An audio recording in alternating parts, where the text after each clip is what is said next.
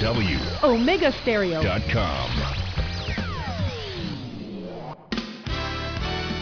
La mejor franja informativa matutina inicia a partir de este momento con un análisis completo del acontecer nacional e internacional. Noticiero Omega Estéreo.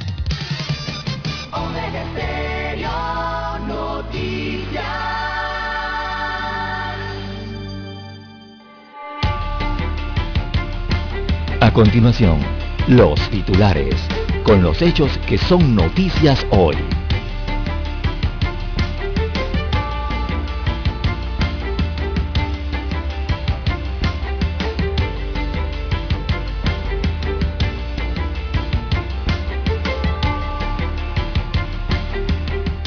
Denuncian en la Corte a los 71 diputados por presunto abuso de autoridad. Incremento del movimiento portuario genera mayores retos para las operaciones del Canal de Panamá. Se incrementan muertes por COVID-19 en Panamá. Se registran 13 fallecidos y cifra récord en cuanto a contagiados. Se suspenden los carnavales ya definitivamente en Santiago de Veraguas. Contralor Solís ordena evaluación de los emolumentos de los alcaldes y representantes de corregimientos. Al parecer hay un exceso han abusado de este renglón del gasto público. También tenemos que Panamá expone su potencial turístico en Fitur. También tenemos, señoras y señores, que el director técnico de la selección de Panamá, Tomás Christiansen, da positivo por COVID-19. Sin embargo, según el calendario y el tiempo de cuarentena, pudiera estar viajando a Costa Rica el 27 y España subraya ante Estados Unidos su compromiso con aliados en plena crisis con Rusia. Señoras y señores, estos son solamente titulares. En breve regresaremos con los detalles de estas y otras noticias. Estos fueron nuestros titulares de hoy. En breve regresamos. 7.30 AM Infoanálisis, con entrevistas y análisis con los personajes que son noticia. La mejor franja informativa matutina está en los 107.3 FM de Omega Estéreo, cadena nacional. Omega Stereo tiene una nueva app. Descárgala en Play Store y App Store totalmente gratis. Escucha Omega Stereo las 24 horas donde estés con nuestra nueva app.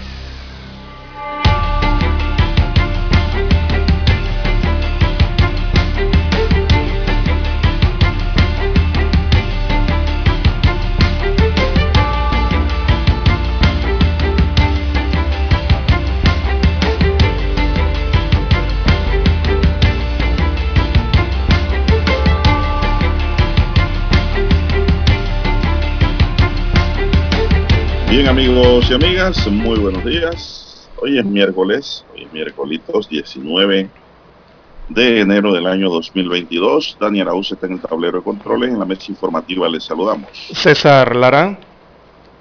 Y Juan de Dios Hernández Sanur para presentarle las noticias, los comentarios y los análisis de lo que pasa en Panamá y el mundo en dos horas de información.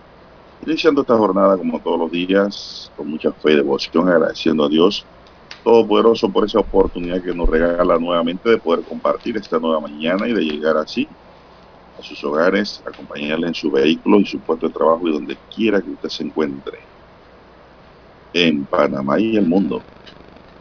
Gracias por esperarnos. Pedimos para todos salud, divino tesoro, seguridad y protección, sabiduría y mucha fe.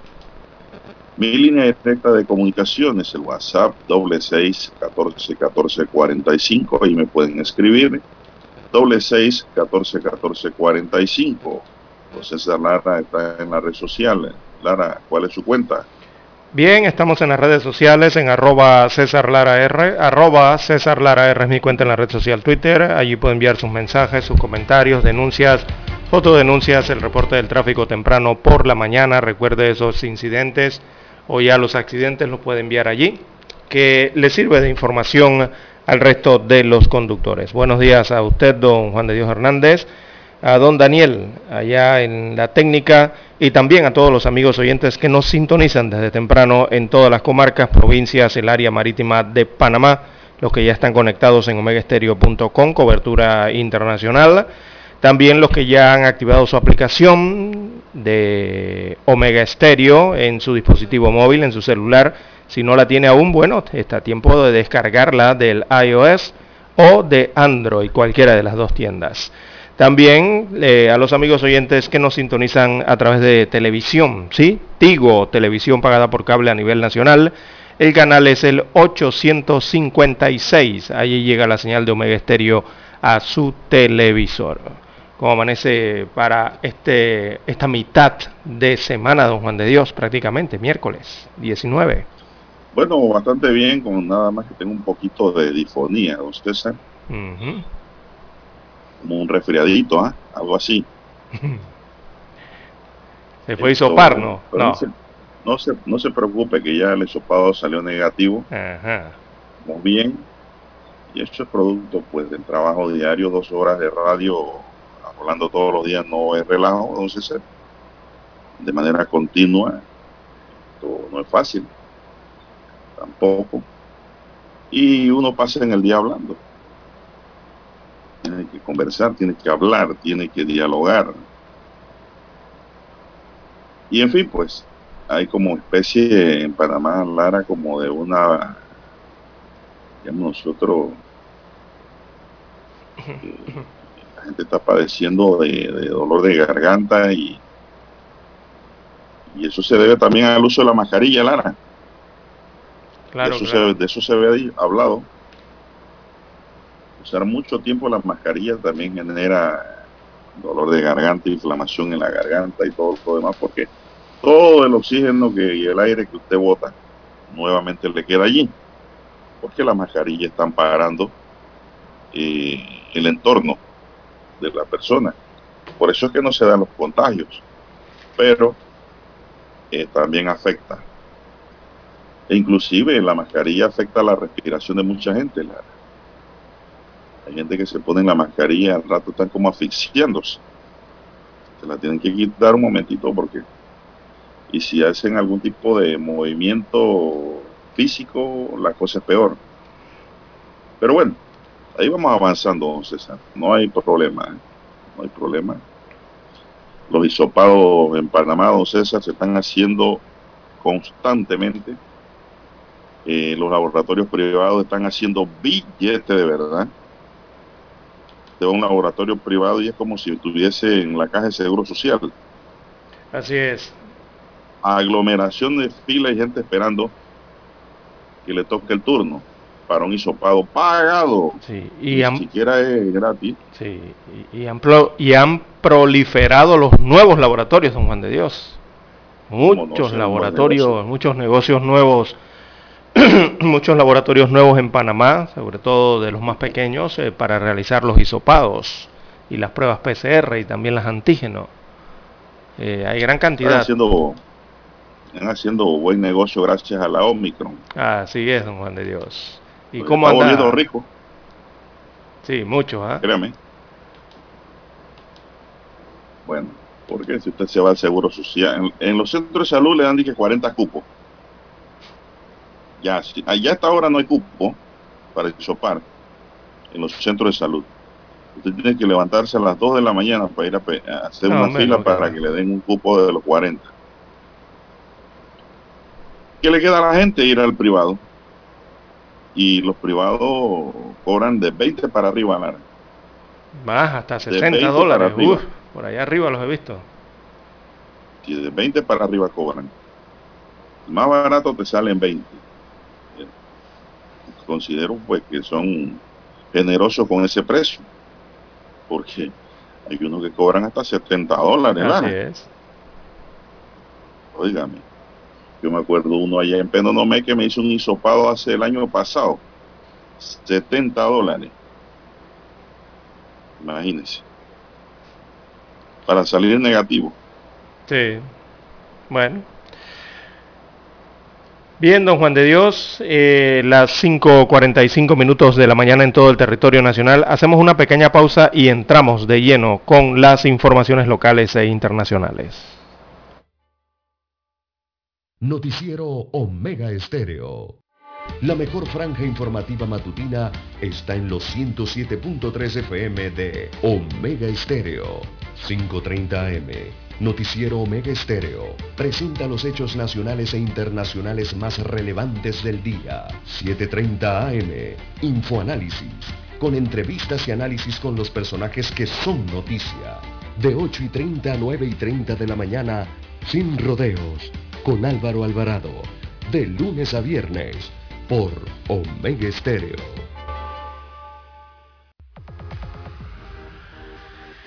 Omega Stereo tiene una nueva app. Descárgala en Play Store y App Store totalmente gratis. Escucha Omega Stereo las 24 horas donde estés con nuestra aplicación totalmente nueva. En centrales telefónicas, casa del teléfono es tu mejor opción. Te asesoramos y ofrecemos buena atención con años de experiencia trabajando para ti. La casa del teléfono, ubicados en Via Brasil y lista hermosa. La casa del teléfono, líder de telecomunicaciones. La casa del teléfono,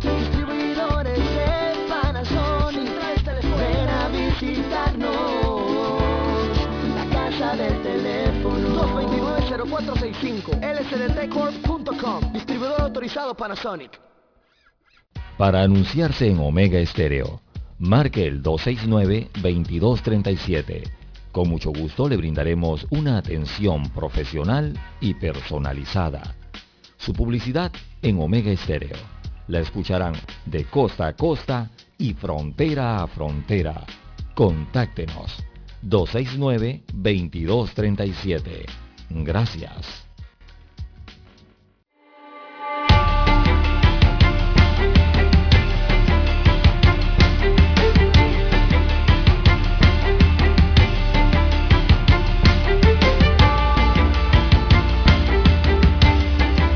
Panamá registró 13, 13 nuevas muertes por COVID-19, lamentablemente 13 nuevos fallecidos en las últimas 24 horas y se actualizan 4 defunciones, es decir, sume 4 más 13, son 17, son 17 de fecha, 4 son de fechas anteriores, lo que hace un acumulado de 7.545 fallecidos y una letalidad de 1.3%.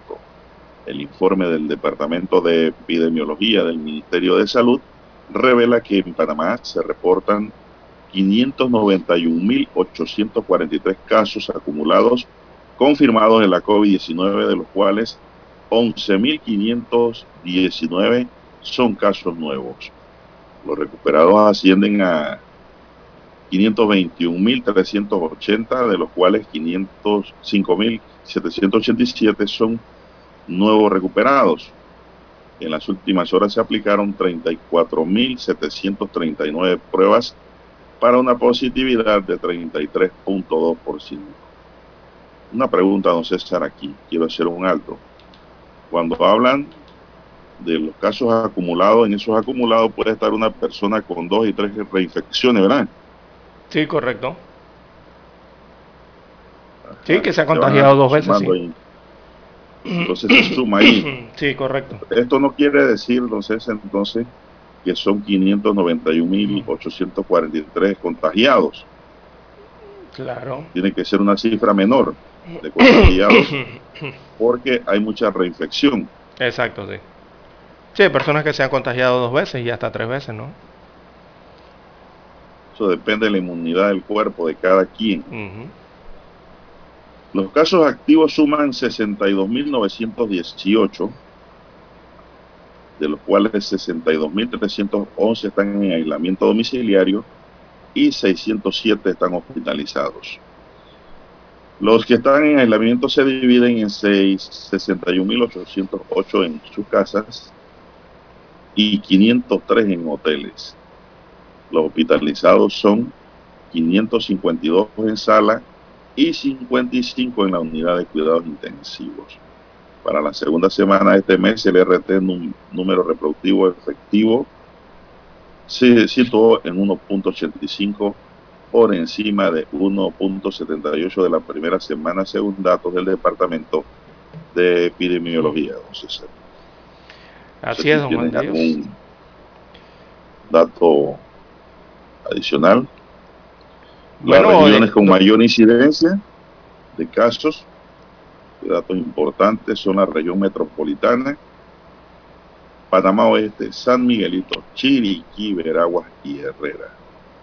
En la región metropolitana, los corregimientos con mayor cantidad de casos son San Francisco, Juan Díaz, Tocumen, Betania, Bellavista, Don Bosco y Ancón. Bien, don Juan de ¿Qué Dios. tenemos sobre el tema? Bueno, eh, acotar la positividad 33%, 33.2% es la positividad, 55 eh, personas en, en camas de cuidados intensivos en hospitales nacionales y 552 están en sala de hospitalización con COVID moderado. Eh, las cifras importantes allí y Panamá, bueno, vuelve a romper eh, su récord, ya había marcado récord en estos días, lo volvió a romper el récord de casos en este caso, ¿no? De casos diarios con esos 11.519 contagios reportados en las últimas 24 horas. Y bueno, don Juan de Dios, la verdad es que ha sido una jornada negra, ha sido una jornada negra en Panamá con esas 17 muertes. Eh, allí murieron casi el doble de personas que las reportadas el día martes, casi el doble. Subiendo. Eh, y sí, se van a seguir registrando, se van a seguir registrando muertes, no porque eh, los casos están altos, los contagios me refiero. Eh, lo cual entonces no deja de indicar que aunque la letalidad eh, se ha reducido mm, bastante en Panamá comparado con las otras tres olas, desde la llegada de las vacunas evidentemente, entonces el virus, o sea, el virus sigue estando presente y causando muertes, eso es evidente, ¿no? Así que hay que decir que la pandemia está causando por lo menos con lo visto ayer, estragos durante este mes de enero, que la pandemia está fuera de control, evidentemente está desbocada por la cantidad de contagios, eh, tal cual se esperaba, que en cuestión de, de días superaría el valor histórico más alto registrado en aquella segunda ola, muchas la recordarán, y vemos entonces la curva epidémica, esa curva se muestra eh, se muestra el cuarto pico con un aumento abrupto de casos nuevos eh, y es cuando se espera que para, para estas semanas, eh, más o menos el fin de mes, se llegue al pico de contagios en Panamá, por lo menos lo que se espera. todas las provincias siguen con aumento acelerado en la tasa de incidencia de COVID-19, pero como ya está bien lo dijo don Juan de Dios, principalmente los la incidencia del aumento se está dando en Panamá, en la provincia de Panamá, la provincia de Panamá Oeste, la provincia de Chiriquí, la provincia de Herrera y la provincia de Veraguas. Así que ahí es donde hay mayor cantidad de incidencia de la enfermedad para estos días. Bueno, eh, las recomendaciones siguen siendo las mismas, precisamente eso, siga cuidándose. Ya usted sabe cuáles son las medidas para cuidarse en medio de esta pandemia simplemente adóptelas con conciencia. Bueno, don César, eh, el informe del PAI reveló que hasta la fecha en Panamá se han aplicado 6.812.301 dosis de vacuna. De ese total, 3.177.304 han sido colocadas en primeras dosis 2.842.348 en segunda dosis y 783.306 nos hemos aplicado la tercera dosis de refuerzo. Yo siento que esta última va muy baja, Lara. Yo no sé por qué la gente no, no acude a ponerse su dosis de refuerzo.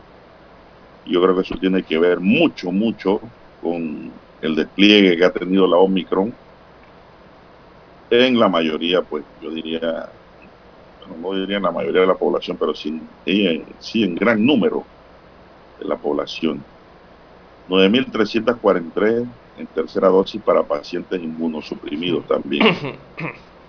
Así es. Me parece bajo ese número también, Lara, porque sí, es muy bajo, hay más de 9.343 pacientes inmunosuprimidos, mucho más. Eh, no, y es muy bajo, don Juan de Dios, porque de esos 2,8 millones de personas completamente vacunadas, eh, ya la cifra se lo está diciendo. Ahí hay 2.8 millones de que ya tienen las dos dosis y que de esos 2.8 millones algunos todavía tienen que esperar tres meses, pero esos que tienen que esperar tres meses para la aplicación del refuerzo eh, son lo, es lo mínimo, don Juan de Dios, es la mínima cantidad la gran mayoría de esos 2.8 millones ya tienen más de tres meses de haberse colocado la segunda dosis y no han ido por la dosis de refuerzo. Eh, está muy baja esa cifra, la verdad, se mueve muy, muy poco, ¿no?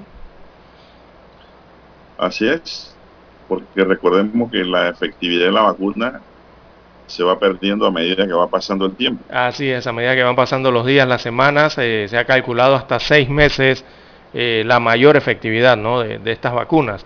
Así que después de seis meses eh, lo mejor es ir por la dosis de refuerzo.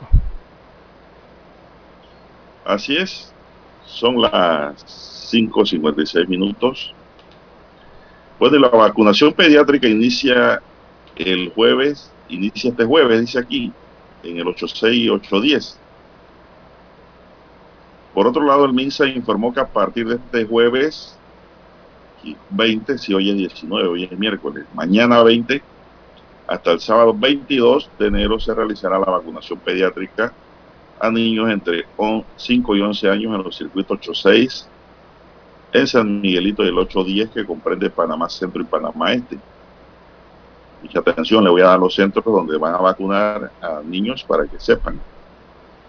Los sitios habilitados para la vacunación en el circuito 810 son la Escuela Cirilo A. Martínez en Pedregal, la Escuela Presidente Valdés en las Garzas de Pacora, Escuela Ciudad Jardín Las Mañanitas, lógico que esté en Las Mañanitas, el Centro Comercial Megamol en la 24 de diciembre, la Escuela República de Honduras y la Escuela San Martín. La vacunación será en jornada desde las 7 de la mañana hasta las 3 de la tarde. Mientras que en el 8-6 de San Miguelito los puntos de vacunación son la Escuela Santiago de la Guardia y la Escuela Los Andes número 2 en el corregimiento Martorrijos.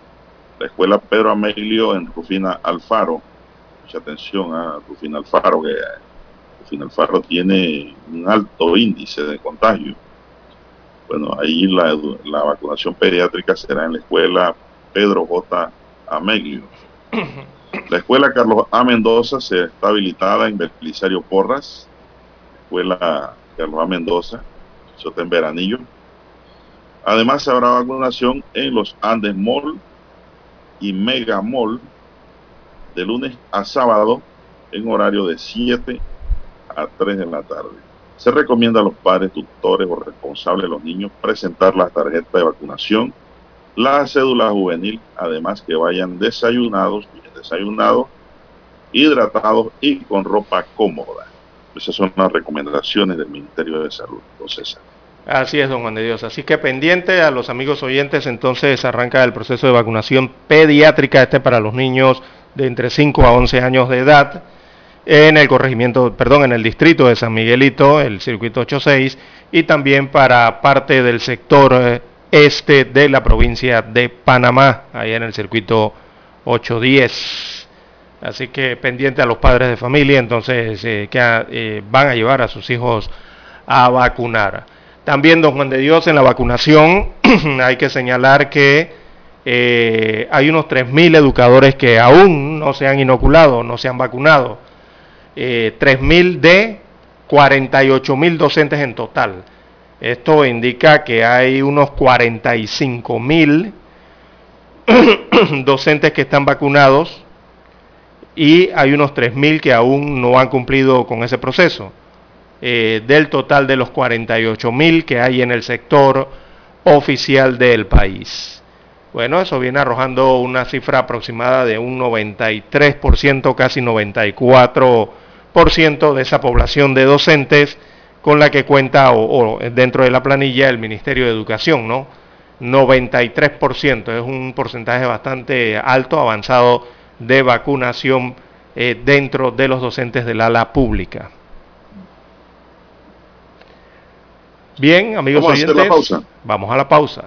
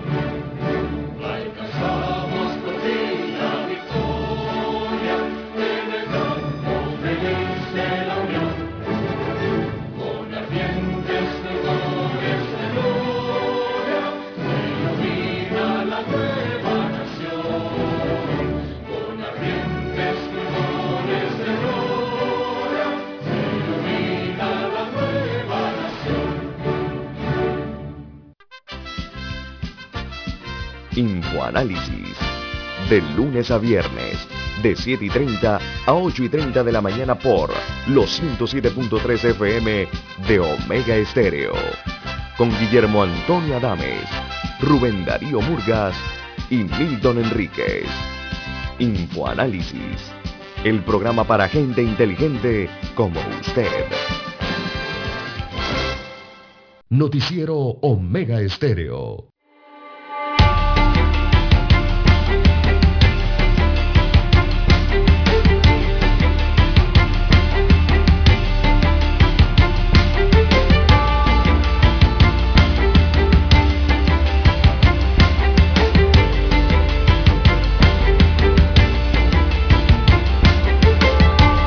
Seguimos.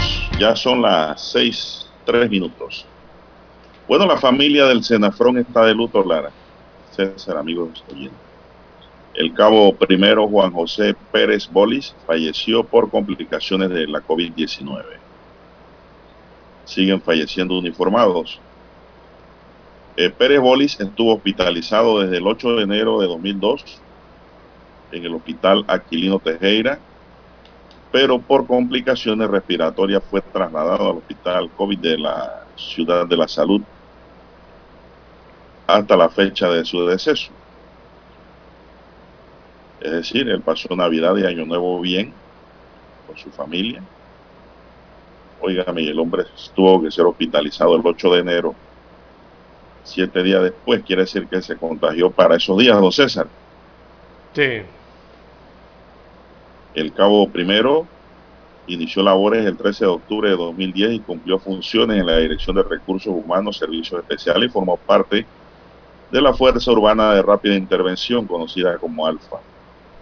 El director general del Senafrón, Oriel Ortega, miembro del directorio, personal juramentado y no juramentando, tienen sus condolencias ante la irreparable pérdida del compañero, dejando un profundo vacío en sus familiares, esposa e hijo, así como amigos que lo conocieron.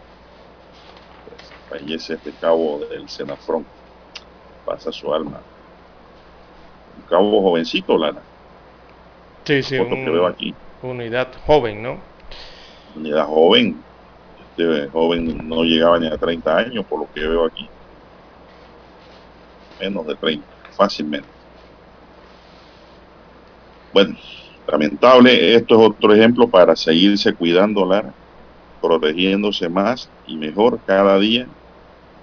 No relaje, mejor el uso de la mascarilla, Lara. Yo creo que hay que volver a la N95, ¿ah? Esa, ese relajamiento que hubo en las mascarillas estas quirúrgicas, póngase la doble. Ujú. Póngase la doble si no tiene N95 que cuesta unos centavos más. Pero hay que volver y mascarillas que le cierren bien el área, la nariz y la boca, Lara, porque yo he visto mascarillas a la gente que pueden meter un carrizo, una cuchara por los lados y hasta comer con la mascarilla puesta. Y a cada rato se les baja y les queda en la quijada. Eso no sirve. Eso no sirve. Eso no es para engañar a la autoridad de salud, ni a la policía, ni a nadie, porque usted no puede engañar es al Omicron, al coronavirus, al No, COVID-19. Ese sí va para adentro. Sí. A ese no lo va a engañar. Así que de nada vale. Que hay gente que se ponen ahí hasta un trapo, un pañuelo, dice, esta es la mascarilla. No, señor. Las mascarillas no son esas. Ya dentro del presupuesto familiar y los gastos diarios hay que incluir la mascarilla que se debe cambiar lo más que usted pueda. No la use más de un día. Cuando usted regrese a casa, bótela. No la guarde para el día siguiente, porque mucha gente lo hace, Lara. Y ahí duerme los Omicron y queda al día siguiente el Omicron tratando de entrarle por la nariz y en el menor descuido queda adentro. Entonces mejor bote esa mascarilla. Eh, el personal de salud se la cambia cada momento cada dos, tres horas. Y más el personal que está hisopando. Bueno, esto fue lo que ocurrió con este miembro del Senafrón que se enfermó, se agravó y falleció por, por complicaciones de la COVID-19. Y esto es para los que dicen que la Omicron no mata. Oiga, No, la Es letalidad está allí. COVID-19. Sí, el es deta- COVID-19. El papá se llama COVID-19. La Ah, variante es una hija. Exactamente, don Juan de Dios. Y, Pero el papá es COVID y es COVID lo que hay y ahí. el COVID es letal, mortal. Que las variantes, eh, por X o Y motivos, algunas sean más complicadas que otras. Algunas sean, como decimos en buen panameño, más fuertes que otras. Que le da uno más fuerte que otra. Es otra situación, pero es COVID-19 y hay que tener el cuidado eh, con esta enfermedad en medio de esta pandemia. Bien, son las seis, ocho minutos. No sé si tienen algo más. Eh, Lara estaba leyendo por ahí un periódico de una diputada chilena eh, antivacuna que se contagió y contagió un pocotón de gente en Chile. No sé si eh, lograste ver esa nota. Por ahí está en uno de los diarios de hoy porque nosotros revisamos ahí todos los diarios antes de iniciar el noticiero y esa nota la vi por allí, don César. Eh, bueno, aquí la tengo. Erika Oliviera se se la voy a dar llama. a conocer. Erika Se Oliviera. la voy a dar. Bueno, Ella ya había informado nota, que estaba contagiada con el COVID-19, don Juan de Dios, y, y es el tercer caso confirmado en, en- en la Cámara de Diputados allá en Chile. Eh, es otro de los casos, ¿no? Que se ¿Cómo se presentan llama? en Chile. Erika Olivera es la última que se contagió. No, esa no es. Esa es la anterior, la 2. Mire, aquí dice la nota del siglo que el contagio por COVID-19 de la diputada chilena Jenny Álvarez. Jenny Álvarez, socialista. Del Partido Socialista, quien no cuenta con su esquema de inoculación, obligó ayer a más de una quincena de parlamentarios a aislarse de manera preventiva y despertó críticas por su postura antivacunas. Junto con desearle una pronta recuperación como Partido Socialista, no compartimos la decisión personal de la diputada Jenny Álvarez de no completar su esquema de vacunación, indicó el partido en una escueta declaración, es decir, su propio partido.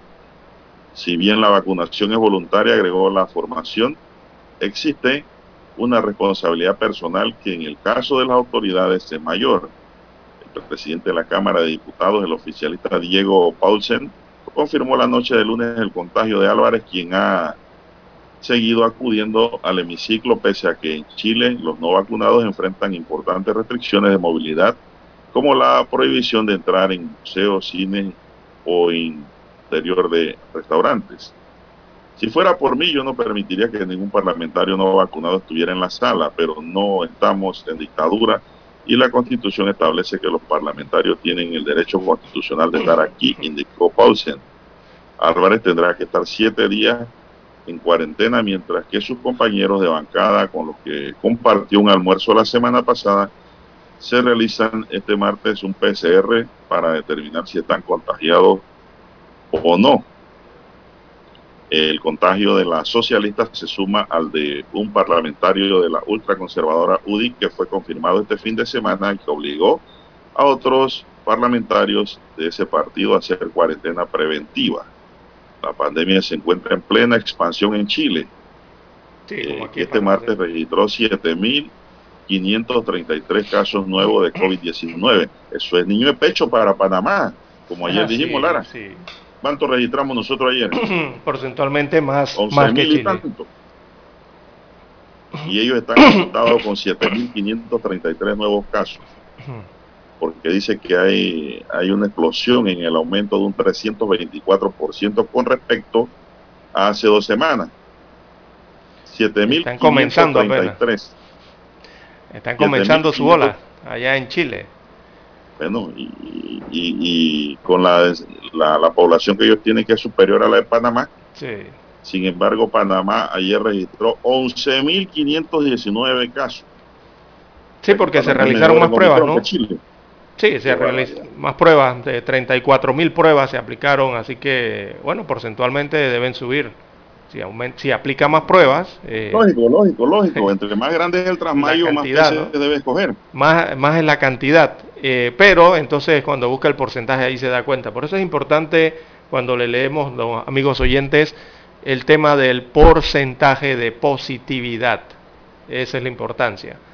Bien, eh, bueno, polémica, mucha polémica por esta eh, diputada Jenny Álvarez allá en Chile por no tener su esquema de vacunación completa y allá se han contagiado tres diputados en esta semana en ese Parlamento suramericano. Bien, hay que hacer la pausa, don Juan de Dios, y retornamos. La mejor franja informativa matutina está en los 107.3 FM de Omega Estéreo, 530 AM. Noticiero Omega Estéreo presenta los hechos nacionales e internacionales más relevantes del día. 730 AM.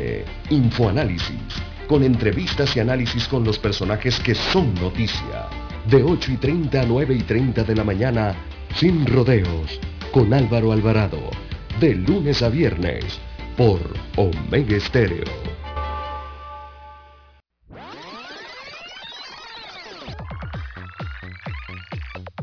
Omega Stereo tiene una nueva app. Descárgala en Play Store y App Store totalmente gratis. Escucha Omega Stereo las 24 horas donde estés con nuestra aplicación 100% renovada.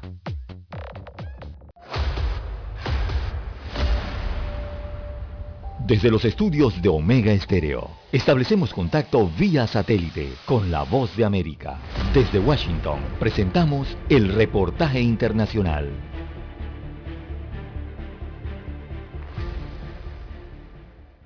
El doctor Anthony Fauci, director del Instituto Nacional de Alergias y Enfermedades Infecciosas, confía en que el COVID-19 podría ir perdiendo fuerza y letalidad hasta convertirse en un virus endémico. Sin embargo, aseguró que todavía es pronto para llegar a conclusiones finales y pidió precaución. En un debate virtual celebrado en el foro de Davos sobre la evolución de la pandemia, el doctor Fauci hizo hincapié en el desafío que los científicos tienen por delante, encontrar los mecanismos que induzcan una respuesta común a todas las diferentes mutaciones del SARS-CoV-2 que han surgido y aquellas que podrían llegar.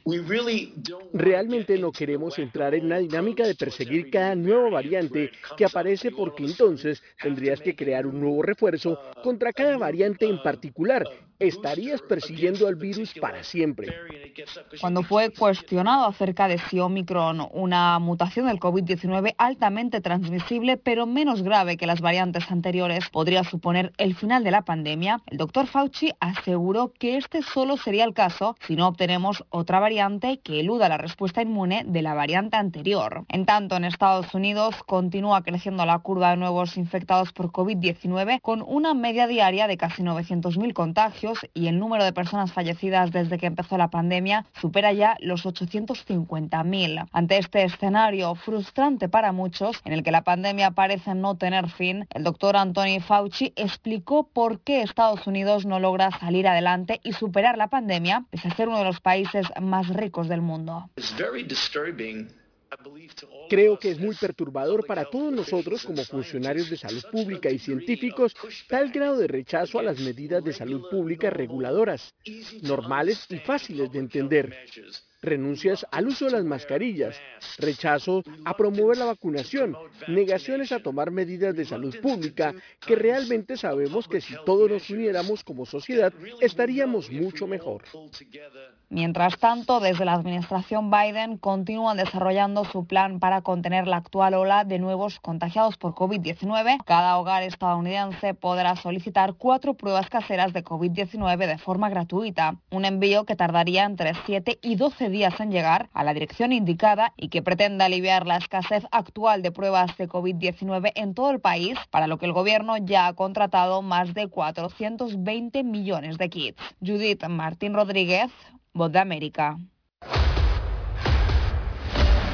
Escucharon vía satélite desde Washington el reportaje internacional.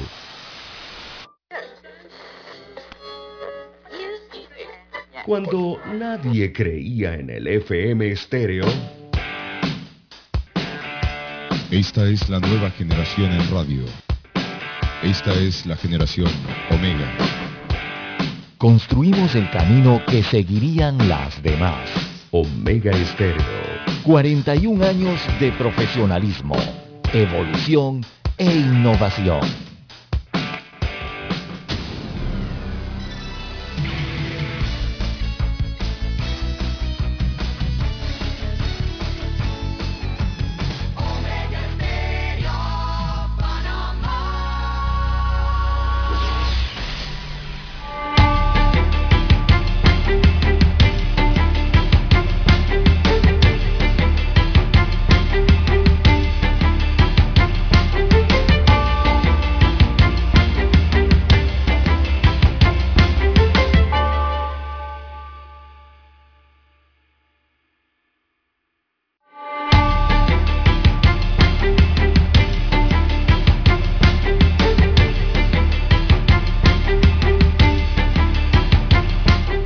18 de enero el municipio de Santiago dio a conocer la prohibición de actividades públicas que involucren aglomeraciones.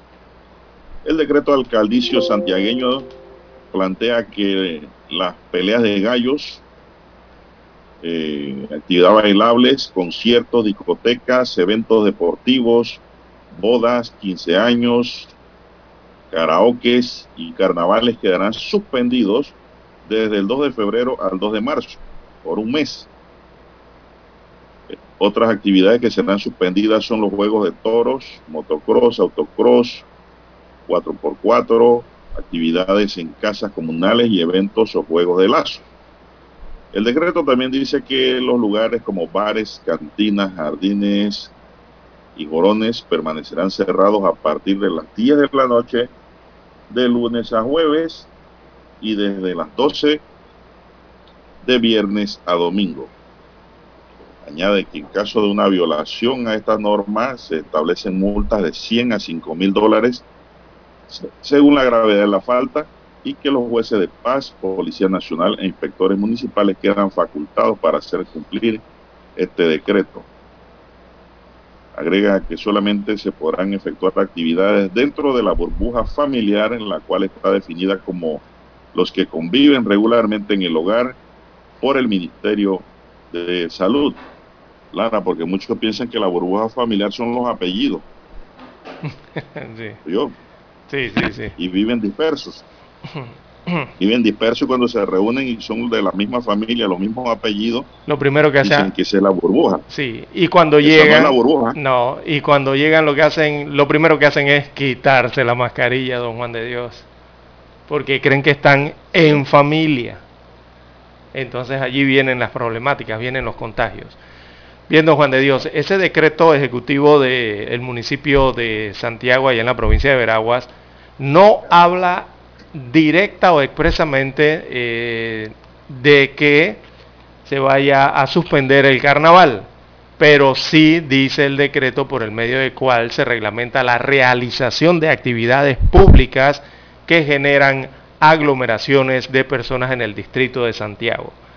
Eso evidentemente nos dice que tiene que ver con el carnaval, pero la palabra carnaval no aparece en, en ninguna parte del escrito del decreto que tengo aquí, decreto alcaldicio 03 del 18 de enero del 2022, pero sí se entiende que tiene que ser evidentemente el tema de los carnavales, el tema de los conciertos y esas cosas, ¿no?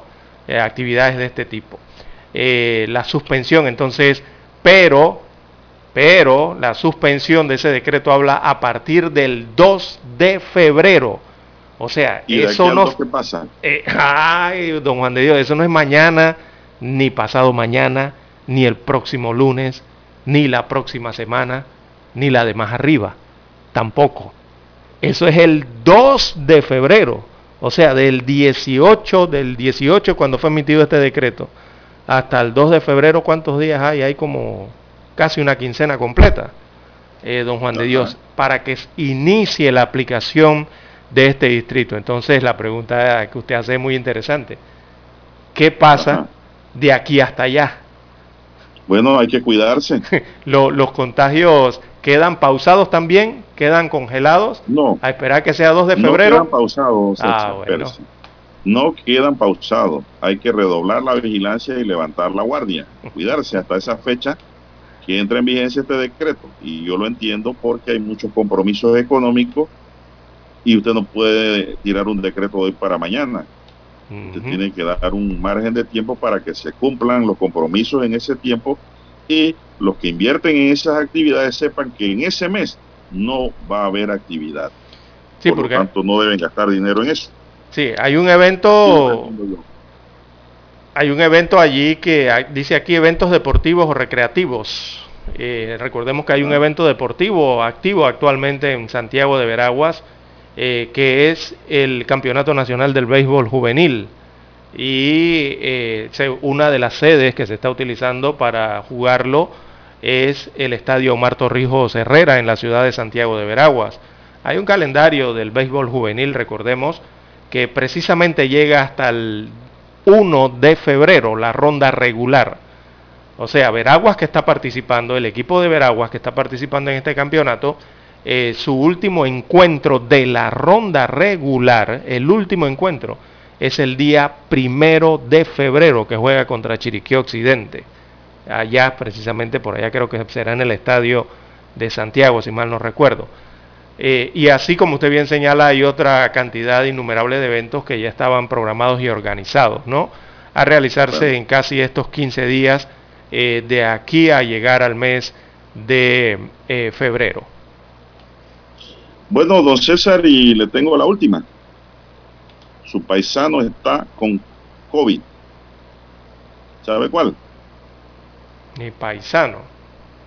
Eh, el vicepresidente de la República.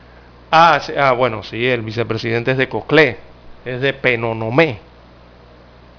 El resultado positivo, dice José Gabriel Carrizo, con COVID-19.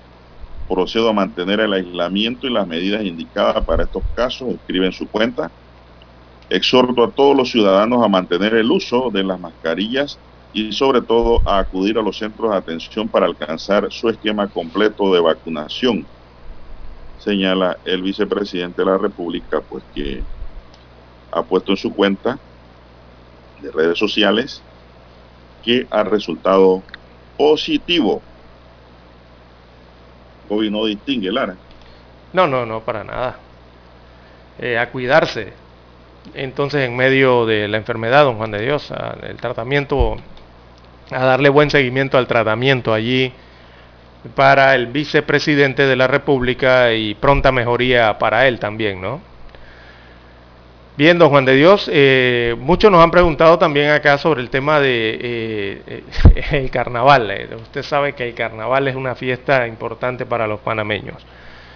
Y algunos han preguntado, pero ¿por qué en, el distrito de Santiago se ha suspendido el carnaval, pero no así se ejecuta entonces esa orden para el resto del país? Bueno, eso tiene... va a venir una orden del MINSA. eso tiene eso tiene su razón. General. Exactamente.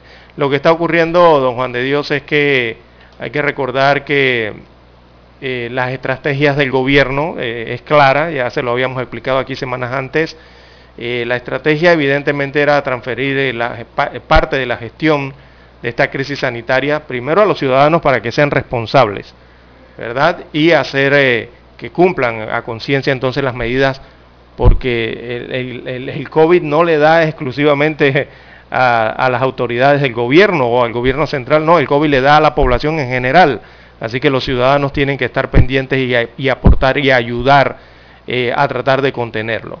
Eh, y prácticamente, don Juan de Dios, eh, con esa, ese tipo de estrategia, las autoridades locales son las que van a tener que tomar las medidas ¿Cuáles son las medidas que se toman en medio de una pandemia? Simplemente son dos tipos de medidas.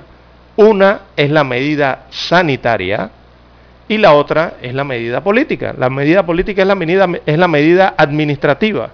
Por ejemplo, esto que está ocurriendo en Santiago eh, lleva de esas dos medidas, tanto la sanitaria como la otra medida política, que es aplicar administrativamente la decisión. Eh, y bueno, eh, en cuanto a las medidas sanitarias, eh, se evalúan los riesgos frente a una enfermedad, frente a una pandemia, la que tenemos aquí en Panamá, y también cuando se toman medidas políticas, no se lo crea, don Juan de Dios, los políticos también miden sus riesgos, miden los riesgos de tomar las medidas que adoptan. Así que recordemos que las municipalidades, los alcaldes son autoridades locales, tienen su autonomía, pueden tomar decisiones sobre sus, lo que ocurre sobre sus distritos, y entonces cada alcalde, eh, en, el, en, el país, don Juan de Dios, puede tomar las medidas. Ya vimos anteriormente las medidas que tomó la alcaldesa de Penonomé en cuanto al tema del aumento de casos, básicamente la que tenía que ver y que fue muy criticada y polémica con las playas eh, de la provincia de Coclé. Eh, pero esas son las medidas que toman los alcaldes. Los alcaldes pueden decidir sobre eso. Claro, en colaboración, supongo, allí con eh, lo que le recomienda el Ministerio de Salud. En este caso, estas medidas no las está aplicando, no están siendo emitidas por el Ministerio de Salud, las están tomando las autoridades locales, eh, para que la gente comprenda por qué en un lugar sí y por qué en otras circunscripciones del país no se está haciendo así. Así que, bueno, eh, cada quien entonces a ver cómo hace para tratar de controlar la pandemia es lo que está ocurriendo en el país. Bien, vamos a hacer la pausa, señoras y señores, porque hay que escuchar el periódico. Infoanálisis. De lunes a viernes, de 7 y 30 a 8 y 30 de la mañana por los 107.3 FM de Omega Estéreo. Con Guillermo Antonio Adames, Rubén Darío Murgas y Milton Enríquez. Infoanálisis, el programa para gente inteligente como usted.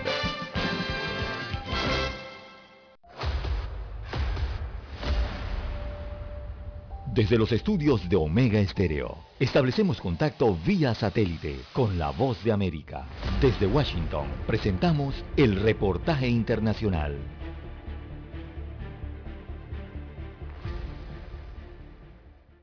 El gobierno del reino polinesio de Tonga en el Pacífico Sur continúa evaluando la magnitud de lo que califican ha sido un desastre sin precedentes y que ha provocado la muerte de al menos tres personas. La fuerte erupción del volcán Unga Tonga Unga Hapai, seguida de un tsunami con olas de hasta 15 metros de altura, ha situado al archipiélago de Tonga, formado por más de 170 islas, en el centro mediático internacional. Y es que la magnitud de esta erupción ha sido tal que todavía hoy grandes nubes de densa ceniza cubren el lugar, imposibilitando el aterrizaje de los aviones y obstaculizando la visibilidad para que los científicos evalúen la situación. Los habitantes de este país insular deben ahora lidiar con la destrucción de sus hogares, a lo que se suma el temor por futuras erupciones que podrían ser incluso más violentas, una incertidumbre incrementada por unas comunicaciones severamente afectadas.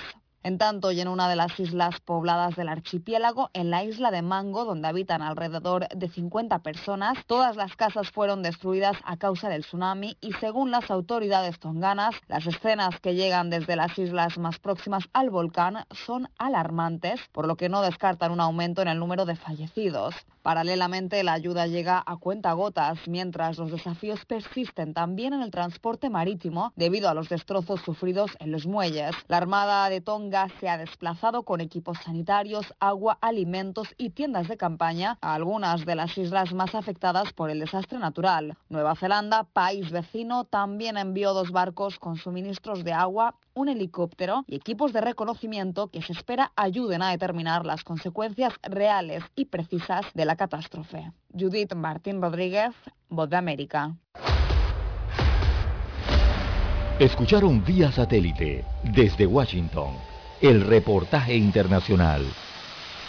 Omega Estéreo, 24 horas en FM Estéreo. MM Company, la solución para tus textos escolares. Evita largas filas, ahorra tiempo y recibe tus libros escolares en la comodidad de tu casa. 396-1674, 6251-7417. MM Company. Abona ya y separa tus textos. Pedidos arroba mmcompanyonline.com. MM Company 396-1674 6251-7417. Visita nuestra página web www.mmcompanyonline.com.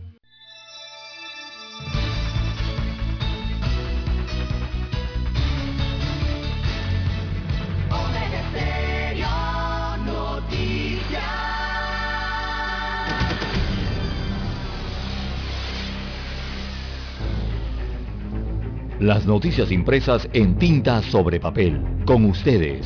Escuchando el periódico. Los titulares de las primeras planas de los diarios estándares de circulación en Panamá.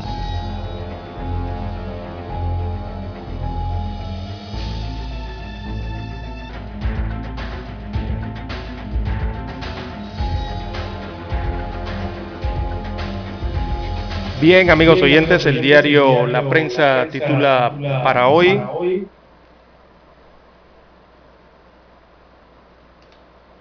Ahora sí, el diario La Prensa titula para hoy, eh, Fábrega alega que no está obligado a sustentar gastos de movilización. Este es un tema de gobiernos locales, así que en medio del escándalo por los excesivos gastos de movilización que cobran alcaldes y representantes de corregimientos del país, el alcalde del municipio de Panamá, José Luis Fábrega, aseguró que él no está obligado a sustentar los gastos de movilización, que son de 5 mil dólares, eh, son los que recibe cada mes. Dijo que ningún acuerdo municipal dice que debe sustentar esos fondos.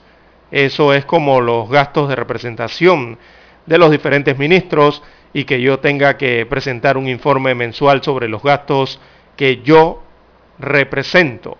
Así que la ley no contempla que yo tengo que hacer un informe. Dijo, eh, partamos eh, por el principio de que la ley hay que reglamentarla en la Asamblea Nacional, según dijo el alcalde del Distrito Capital. También para hoy, bueno, acuerdo con Minera Panamá, un modelo para otras concesiones.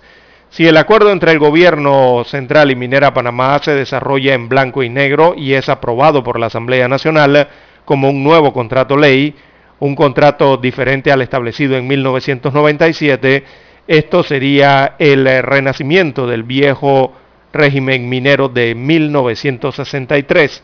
Así destaca un reportaje amplio de la página 2A del diario La Prensa para hoy. También el Contralor envía informe al Procurador Gómez Veamos este proceso un día antes de que se venciera el término para enviar un informe a la Procuraduría de la Administración sobre el uso del dinero de la descentralización asignados a gastos de movilización, el Contralor eh, Gerardo Solís remitió una nota al procurador cuyo contenido no fue hecho público.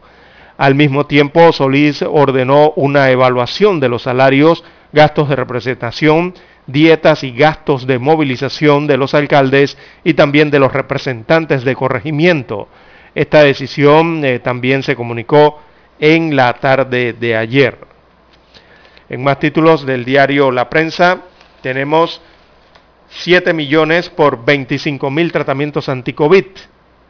Bueno, esa es la compra. Panamá comprará dos antivirales contra la COVID-19. El eh, molnupiravir y también el, Paxol, el Paxlovid. Son los dos eh, medicamentos que adquirirá el país. Eh, de molnupiravir serán 25 mil tratamientos por 7 millones y de Paxlovid serán 25 mil tratamientos cuyo costo no ha sido establecido aún porque se está en espera de unos documentos para evaluarlo, evaluarlo destaca la información. También Conato ignora advertencia actuarial en anteproyecto, esto parte de las propuestas, así que el Consejo Nacional de Trabajadores Organizados intenta avanzar en sus aspiraciones de conseguir que la Asamblea Nacional discute el anteproyecto que presentó y con el cual persigue reformar la ley orgánica de la Caja del Seguro Social, pasando por encima del diálogo nacional. En otros títulos eh, de la prensa para hoy, polémica por designación de embajador de México. Esto en el tema de la diplomacia. Así que el gobierno de México designó como su representante en Panamá al doctor en historia de la Universidad Autónoma de México, Pedro Salmerón. El anuncio generó polémica en esa nación porque sobre Salmerón pesan señalamientos de presunto acoso sexual, incluido eh, de ex estudiantes universitarias. Así que sería el nuevo embajador de México en Panamá. También en el diario La Prensa para hoy, las políticas y las preguntas y respuestas de Rubén Blade, o Blades, como usted prefiera. Eh, está en la página 3A, la extensa carta eh, de el cantautor panameño que ha generado mucha opinión y mucha polémica. Él está hablando allí de Panamá y de las políticas de Panamá. También en panorama, COVID-19 persistente afecta a niños. Sí, esa es otra realidad en medio de la COVID-19, porque eh, el Omicron evidentemente está aumentando considerablemente eh, el padecimiento en niños y también los ingresos de niños en los hospitales para niños. Entendamos el hospital del niño aquí. Por eso es que las decisiones que ha tomado el Hospital del Niño en los últimos días.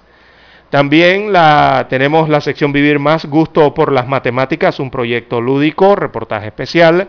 Y en la sección de Economía, bueno, eh, desarrollan el reportaje Alza de fletes se mantendría por los próximos meses. Así que estos son los títulos que tiene hoy en portada el diario La Prensa Pasemos a revisar la primera plana de la estrella de Panamá. Bueno, la estrella de Panamá para hoy dice, Martinelli y Carrizo encabezan la preferencia de los panameños para la presidencia, según dice la encuesta Gismo Service SA. Colocan a Martinelli de primero, sigue eh, Gabriel Carrizo, eh, Rómulo Roth, sigue después con un 7 y sigue Lombana en la cuarta casilla. Ahí en el mismo número 5 está José Isabel Blandón. Así es. Pero lo novedoso aquí es del político nuevo Ricardo Lombana, que ya está acostumbrado a venir de atrás, recortando caminos y, entrando, y entra en la última curva, siempre, según la última elección, en una buena posición. Vamos a ver en esta vuelta, en esa cuarta casilla que aparece según la encuestadora, cómo empieza a recortar camino. Recordemos que todavía él no ha oficializado la constitución del partido político que lo va a postular. Eso está pendiente, es decir, le falta recortar eh, muchas cosas allí, ya para que quede como el candidato virtual de otro camino. Blandón, a pesar de todas las vicisitudes y los problemas que ha habido en el panameñismo, también se mantiene allí con un 5. Están marcando. Eh, marca Martinelli, marca Carrizo, marca Ro, que todavía no sabemos cómo va a quedar con el Partido Cambio Democrático y los diputados que no le acompañan. Sigue otro camino que va consolidado, sigue ahí mismo pegadito en la misma casilla eh, José Isabel Blandón, que ya son políticos conocidos ¿no? y de trayectoria, y que entran a la contienda. Es muy temprano, pero ya el encuestador está hablando de preferencias. Más titulares, el regreso a la presencial, un debate sobre la salud y la productividad. Denuncian en la Corte a los 71 diputados por presunto abuso de autoridad. Una denuncia contra los 71 diputados de la Asamblea Nacional por la presunta comisión del delito de abuso de autoridad fue presentada ayer ante la Corte Suprema de Justicia. En esta vuelta sí le aceptaron la denuncia al abogado José Galloway. Incremento del movimiento portuario genera mayores retos para las operaciones en el canal de Panamá. La migración hacia buques Neopanamax ha aumentado considerablemente desde la inauguración del canal de Panamá ampliado en el año 2016. López Obrador le da un espaldarazo a Salmerón proceso electoral en la comarca en Verá-Huanán se mantiene para este sábado 22 de enero. Se incrementan muertes por COVID-19 en Panamá. Se registran 13 fallecidos más 4 rezagados en las últimas 24 horas. Se suspenden los carnavales en Santiago de Veraguas. Contralor Solís ordena evaluación de los emolumentos de alcaldes y representantes de corregimientos.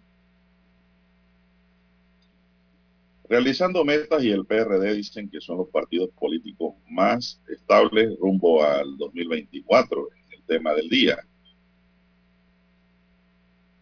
También tenemos, Panamá expone su potencial turístico en FITUR 2022.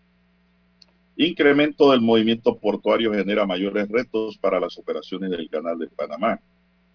El sector inmobiliario se prepara para asumir los retos que trae el 2022. Aprueban tipificar las canales y la nomenclatura de la carne bovina. En los deportes tenemos que Raducanu supera a ritmo de montañas rusa a Stephen en la primera ronda del abierto de Australia. La británica Emma Raducanu se impuso ante la estadounidense Sloane Stephen con 6-0, 2-6 y 6-1. Y Tomás Christensen da positivo por COVID-19. A Christensen le realizaron la prueba tras regresar de Perú el 21 de enero. El director dará a conocer a los convocados para los próximos Juegos. También tenemos en el plano internacional, España subraya ante Estados Unidos su compromiso con aliados en plena crisis con Rusia. Opositores cubanos critican al gobierno por guardar silencio ante Rusia. La constituyente de Chile es un espacio de sanación, dice su presidenta. El alcalde de Nueva York no se siente seguro en el metro. El suceso que ha conmocionado a la ciudad tuvo lugar el pasado sábado por la mañana un vagabundo de 61 años eligió aparentemente al azar a su víctima, una mujer de 40 años. Eso pues denota para el alcalde falta de seguridad. Amigos y amigas, estos son los titulares que hoy le podemos ofrecer del diario La Estrella de Panamá. Hacemos una pausa y regresamos con más del acontecer internacional y nacional. Hasta aquí, escuchando el periódico. Las noticias de primera plana, impresas en tinta sobre papel. 7.30 AM. Infoanálisis, con entrevistas y análisis con los personajes que son noticia. La mejor franja informativa matutina está en los 107.3 FM de Omega Estéreo, cadena nacional. Para anunciarse en Omega Estéreo, marque el 269-2237. Con mucho gusto le brindaremos una atención profesional y personalizada. Su publicidad en Omega Estéreo. La escucharán de costa a costa y frontera a frontera. Contáctenos 269-2237. Gracias.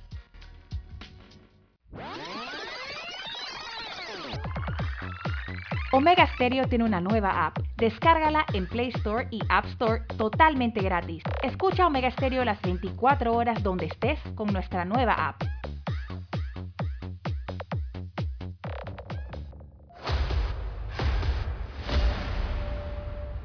Desde los estudios de Omega Estéreo, establecemos contacto vía satélite con la voz de América. Desde Washington, presentamos el reportaje internacional.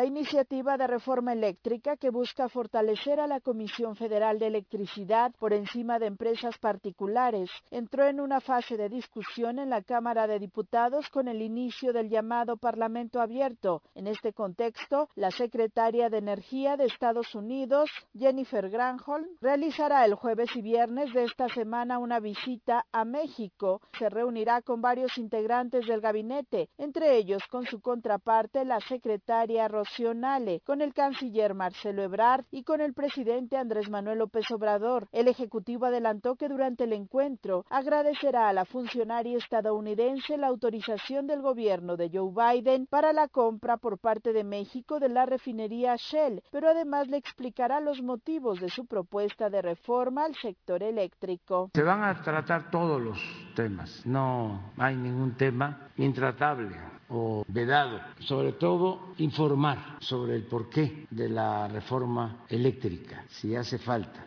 Y si ella quiere conocer mi opinión, se la voy a dar con mucho gusto. Y otros temas que puedan salir. En tanto, en la Cámara de Diputados inició el Parlamento abierto en el que especialistas, empresarios, gobernadores y funcionarios expresarán su postura sobre la propuesta presidencial. El diputado del PRI, partido de oposición, Rubén Moreira, señaló que se abrirá así una discusión a nivel nacional. Un gran debate nacional sobre el futuro de la electricidad en nuestro país. El embajador de Estados Unidos en México, Ken Salazar, ha señalado que empresas estadounidenses estadounidenses respaldadas por su país tienen preocupaciones sobre la reforma ya que han hecho una inversión de miles de millones de dólares. Sara Pablo, Voz de América, Ciudad de México. Escucharon vía satélite desde Washington el reportaje internacional. Omega Estéreo, 24 horas en FM Estéreo. Problemas de tierra, accidentes graves, reclamos a aseguradoras, incumplimientos de contratos, reclamos de herencias, todo asunto civil y penal, consulte al 6614-1445. Ahora contamos con el servicio de asesoría, confección de pliegos de cargos, impugnación y defensa en materia de contrataciones públicas. 6614-1445. Licenciados Juan de Dios Hernández Sanjur y Belkis Hernández Díaz. Es momento de adentrarnos al mar de la información. Este es el resultado de nuestra navegación por las noticias internacionales más importantes en este momento.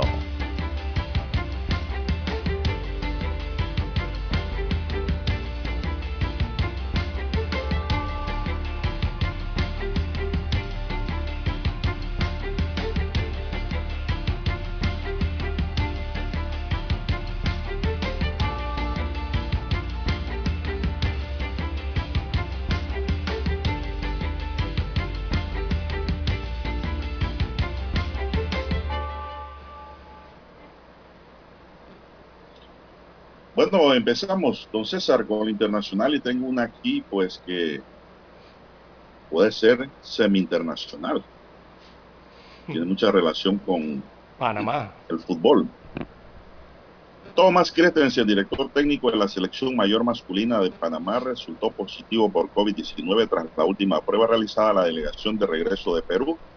Este lunes 17 de enero informó la Federación Panameña de Fútbol. El entrenador presenta leves síntomas y se encuentra cumpliendo el debido aislamiento. Se ha informado debidamente a MINSA el caso positivo del entrenador Christensen, quien deberá cumplir con su aislamiento respectivo. Nosotros, como lo hacemos con todos los miembros de la FEPAFUP, estamos monitoreando el día a día del director técnico. Pues, Christensen no tendrá problemas en viajar a San José para el partido el 27 de enero versus Costa Rica, dijo el doctor Paulo Barrera, presidente de la Asociación Panameña de Alergología e Inmunología Clínica y asesor de FEPAFUT en el tema de la actual pandemia. Ya lo sabes, Lara, sí puede viajar. Sí, todo depende de cuando se realizó la prueba. Se la realizó el 17, ¿no? Sí puede viajar. Mientras tanto, Harold Cumming, quien juega en la posición de defensa, también arrojó un resultado positivo el día lunes. El defensor es asintomático y se encuentra realizando su aislamiento respectivo también. El día de hoy, en horas de la mañana, las FEPAFUC realizaron, en el día de ayer, perdón, realizaron pruebas antígenos al resto de la delegación con resultados negativos en todos los casos. La federación informó que siguiendo el plan semanal, la selección continuará en modo burbuja en el hotel de concentración y seguirá entrenando en el estadio Romel Fernández con la presencia del resto del cuerpo técnico de la selección y bajo el liderazgo de Javi Sánchez Jara. Los entrenamientos serán a puerta cerrada, por lo que los medios dependerán de las informaciones e imágenes que emita el Departamento de Comunicación de la selección. El viernes 21 de enero, la FEPAFUB dará a conocer la lista de convocados para el partido que se avecina a través de una conferencia de prensa virtual encabezada por Tomás Christensen. Bueno, esa es la ventaja de lo virtual, don César. Lo va a hacer de una forma de teletrabajo. Porque se puede, ¿no? Sí, claro, con cámaras. Evidentemente él puede observar lo que está ocurriendo y se le puede habilitar cámaras a, los eh, en el campo de entrenamiento, don Juan de Dios. un equipo de audio y allí puede perfectamente eh, dar órdenes, instrucciones, analizar y ver, sobre todo observar eh, el entrenamiento, ¿no? Todo eso se puede hacer. La tecnología es la tecnología. Bueno. Eh, bueno, en otro tema. Ah, adicional, ya que hablaba de Costa Rica, don Juan de Dios, nada más para eh, allí. los partidos ante Costa Rica y ante México serán con público, según han anunciado entonces las autoridades de los deportes, o sea, de fútbol, tanto de Costa Rica y en México. Así que el Panamá, el Costa Rica-Panamá será con público y el México-Panamá, eh, que estaban vetados, eh, eh, México-Panamá también será con público en el Estadio Azteca. ¿Y Panamá-Jamaica? Aquí en Panamá no he escuchado el, comunicado de la FEPAFUT, tendría que revisar. Sin público. Ese va sin público. Sin público. Entonces aquí sí se va a cumplir. ya eso es una sanción se dio hace varias semanas.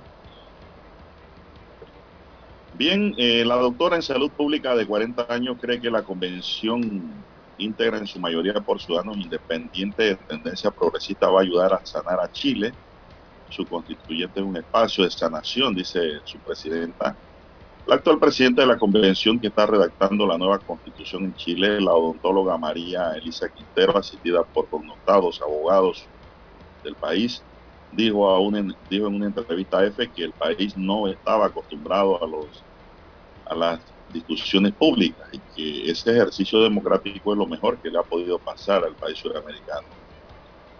La doctora en salud pública de 40 años cree que la convención, integrada en su mayoría por ciudadanos independientes de tendencia progresista, va a ayudar a sanar a Chile y considera que es imposible que la ciudadanía rechace en un referéndum el nuevo texto.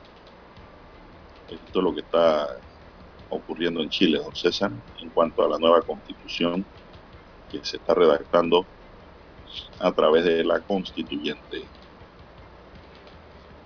Bien, don Juan de Dios, en más informaciones eh, para la mañana de hoy a nivel internacional. Eh, también tenemos eh, que Tonga seguirá al menos cuatro semanas con comunicaciones cortadas tras la erupción del tsunami. Recordemos que esta mayoría de las islas en el Pacífico están conectadas por cables submarinos y debido a la explosión entonces hubo daños posteriores en el cable submarino que les lleva comunicaciones, les lleva internet, las conexiones telefónicas también, incluso hasta algunas la electricidad, ¿no?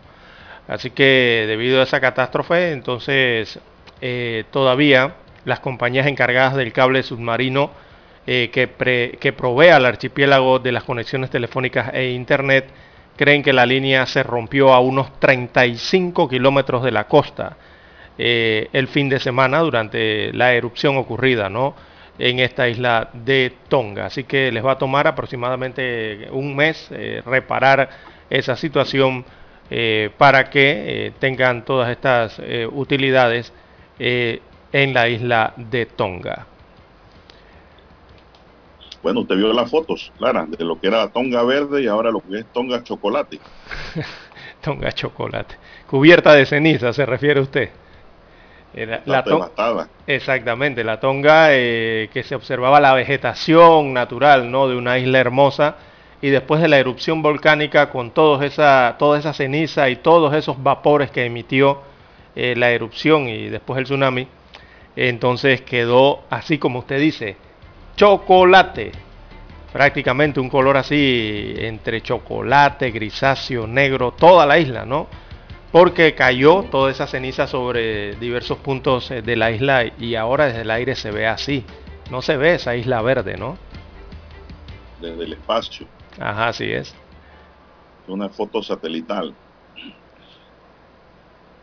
En tanto, la gobernadora de Nueva York, eh, Kathy Hochul, lidera con más de 30 puntos de distancia sobre sus rivales las preferencias del público de cara a las elecciones primarias en junio en que se elegirá el candidato demócrata al cargo, según muestra una encuesta de la Universidad de Siena. Ocho que el pasado agosto se convirtió en la primera mujer en este puesto de Nueva York, tras la renuncia de Andrew Como por denuncias de acoso sexual, cuenta con el apoyo del 46% de los votantes demócratas, un alza con respecto al 36% del pasado mes según los resultados de la consulta de opinión realizada desde el 9 al 13 de enero allá en Nueva York. De acuerdo con los resultados y las primarias por los candidatos a la gobernación fueran hoy, el exalcalde de la ciudad de Bill de Blasio obtendría un 12% de respaldo entre los electores, aunque ya anunció este martes en un video que no aspirará al cargo. Es decir, no va son las 6.57 minutos, señoras y señores, 6.57 minutos. En todo el territorio nacional. Bien, en Europa, en Europa, don Juan de Dios, en, toda la comunidad europea, entonces, eh, digamos, con distintas intensidades, eh, comienzan entonces a apelar a la obligatoriedad de la vacuna contra la COVID-19. Ese es otro frente eh, que genera polémica entre las poblaciones europeas y que está avanzando, ya que algunos países como Grecia y República Checa decretaron la dosis a cierto grupo de la población, como empleados públicos y a mayores de 50 años, mientras que naciones como Francia establecieron ya un pase que será necesario para la vida social. Es lo que está ocurriendo en Europa en sus diferentes eh, países eh, que han optado entonces por implantar vacunaciones obligatorias para actividades sociales y de ocio como una de las vías ¿no? ahora para luchar contra la variante Omicron que ha disparado los contagios y tensionado algunos sectores económicos por el incremento de las bajas laborales, que es lo que está sufriendo toda Europa. O sea, todos los reportes en la mayoría de los países diariamente es suben los contagios y eh, las bajas médicas, o sea, las bajas médicas es el tema de las, eh, las bajas laborales, ¿no? Así que están tomando diferentes medidas en el continente europeo al respecto. Bien, ya son las 6:59 minutos 50 segundos. Vamos a hacer la pausa, don Dani, porque tenemos que ir a Washington y volver con más del acontecer nacional.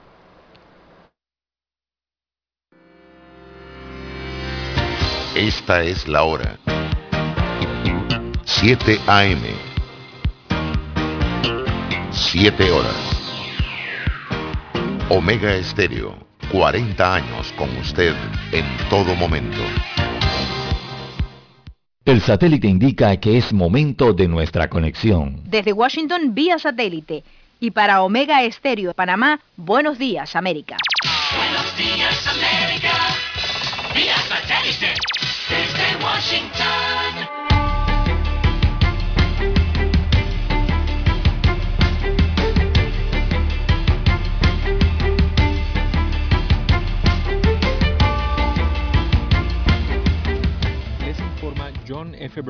La Organización Mundial de la Salud evalúa la situación del Omicron advirtiendo que sigue avanzando, estresando los sistemas de salud mientras se hacen consideraciones sobre el refuerzo de la vacuna.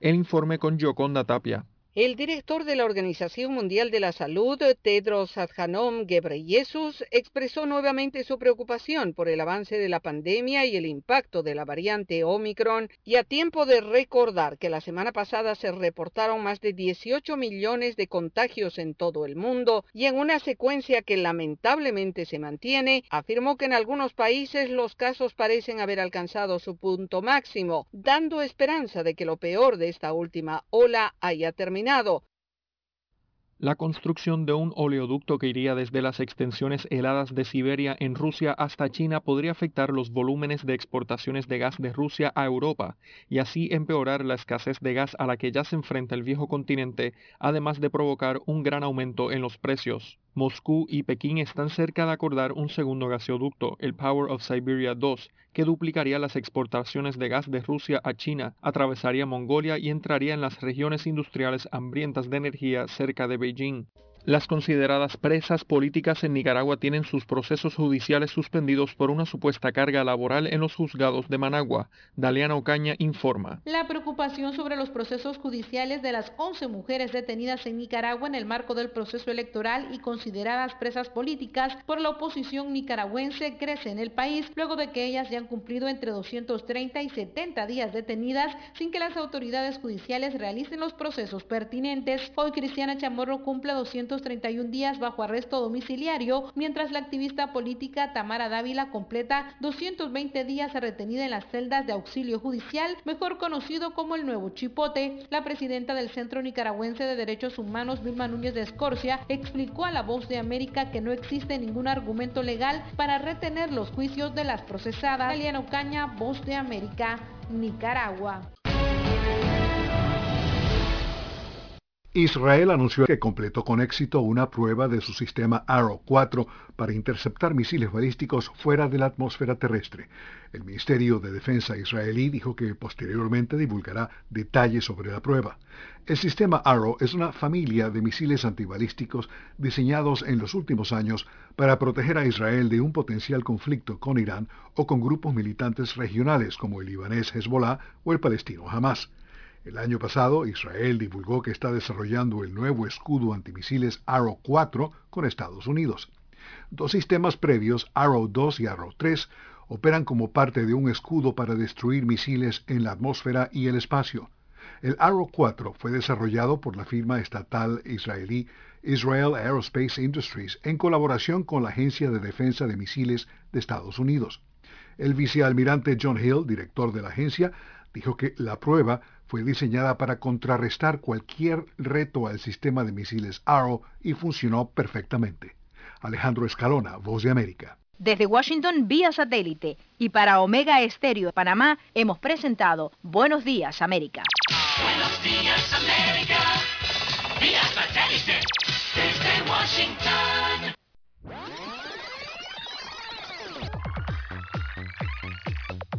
Omega Stereo tiene una nueva app. Descárgala en Play Store y App Store totalmente gratis. Escucha Omega Stereo las 24 horas donde estés con nuestra aplicación 100% renovada. Hola, le llamo por el aire acondicionado de mi auto. Ah, ah, ah, sí, sí, señora, fíjese que estamos intentando lograr un enfriamiento general de su auto que le permita a usted y a su familia el mejor confort a la hora de viajar o llevar a sus hijos al colegio. Para esto solo necesitamos que el clima en su automóvil sea el ideal, introduciendo cientos de cubitos congelados que... Solo en Refricentro Nordic podrás hablar con especialistas en aire acondicionado, especialistas en el clima de tu auto. Calle principal El Ingenio, Avenida La Paz, edificio Nordic 102. Consultas al teléfono 393-2244. Omega Stereo Noticias.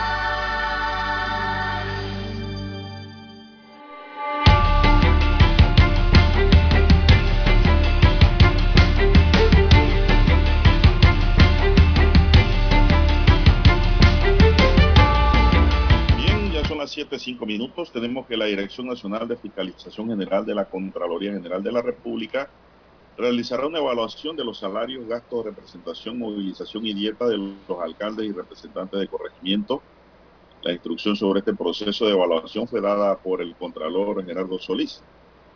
La asignación por parte de diversos consejos municipales de gastos de movilización a algunos representantes de corregimiento y alcaldes del país que oscilan entre los 4 mil a 5 mil dólares ha sido duramente cuestionada por los sectores políticos y de la sociedad civil en general que consideran como exagerado ese monto que reciben. En tal sentido, el Contralor indicó que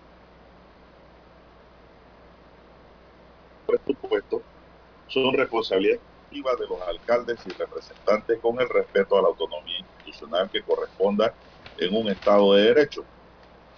Esta base legal y el espíritu mismo están en la ley de descentralización, destacó. No obstante, aseguró que cada asignación debe tener una debida sustentación que vamos a revisar minuciosamente, señaló el Contralor. Por su parte, Jorge Luis Quijada, director nacional de fiscalización, explicó que se le hará un análisis completo a todos los gastos para que se puedan tomar una decisión coherente y bien informada con respecto a los mismos. Será la revisión y análisis de cada uno y si son sustentados y cuentan con los ingresos para sostener estas erogaciones, explicó Quijada. Parece que no va a haber problema. Pero sí el presidente se dijo en una entrevista anteayer, don César, de que aquí hay alcalde que gana más dinero que él como presidente, porque él ni siquiera sabía cuánto devengaba como presidente. ¿Qué le parece esa, esa palabra del presidente Cortizo? Eh, don Juan de Dios, bueno, el presidente de la República sabe cuánto gana. Él todos los, todas las quincenas y todos los meses recibe su cheque, que son de unos casi siete mil, casi cuatro mil dólares base, creo que tiene el presidente de la República. Eh, evidentemente sí, la sumatoria de los gastos de representación y otros aprobados en los consejos municipales hace que los alcaldes, no todos, algunos, y, y otros representantes de corregimiento, no todos, algunos, eh, tengan mayor eh, eh, recursos mensuales, ¿no? O, entradas o, salarios que hasta el propio presidente y vicepresidente de la República, o que hasta los propios magistrados de la Corte Suprema de Justicia o de diputados de la Asamblea Nacional. Eso ocurre por acuerdos municipales, eh, ¿verdad? Que toman los alcaldes en sus respectivas circunscripciones, en conjunto con los representantes de corregimiento, porque lo hacen en los consejos municipales. Eh, eso por una parte, don Juan de Dios. Eh, pero realmente, digo, eh, el presidente de la República, bueno, habría que ver allí el, el tema ese, ¿no? De si realmente gana menos o más que eh, cualquier otro funcionario o servidor público en el país. Él dijo que ganaba menos. Pero aún así Lara él debería ganar más que ellos. Es el presidente de todo un país, Exactamente. no de un distrito. Él requiere gasto de movilización. Claro, ellos tienen una partida para eso, ¿no? Probablemente. Pero eh, yo no justifico, por ejemplo, un alcalde, ya sea de Panamá o San Miguelito Lara, que le den 5 mil dólares mensuales en gastos. ¿Gastos? ¿En qué tipo de gastos? ¿No? Y, y hay y hay alcaldes y representantes eh, sobre todo representantes de corregimiento de Don Juan de Dios, que cuando usted ve los rubros de, de, de, gastos de representación o de movilización, sobre todo de movilización. Gasto movilización. usted ve que hay representantes que para llegar a su junta comunal o para llegar a el consejo municipal, eh, oiga, no están ni a más de, de, 10 ni de 15 kilómetros de esos lugares, pero les aprueban gastos Gasto de, movilización, Sí, sí, de transporte les aporta, le, aprueban altos gastos. Eh, cuando el transporte del Estado y la gasolina del Estado. Exacto. Adicional a eso ya tienen, exact, exactamente, tienen vehículos estatales en sus juntas comunales o en sus municipios y tienen combustible pagado por el Estado y tienen choferes o funcionarios también pagados por el Estado. Y adicional entonces no, le dan no, no, gasto de representación, don Juan de Dios.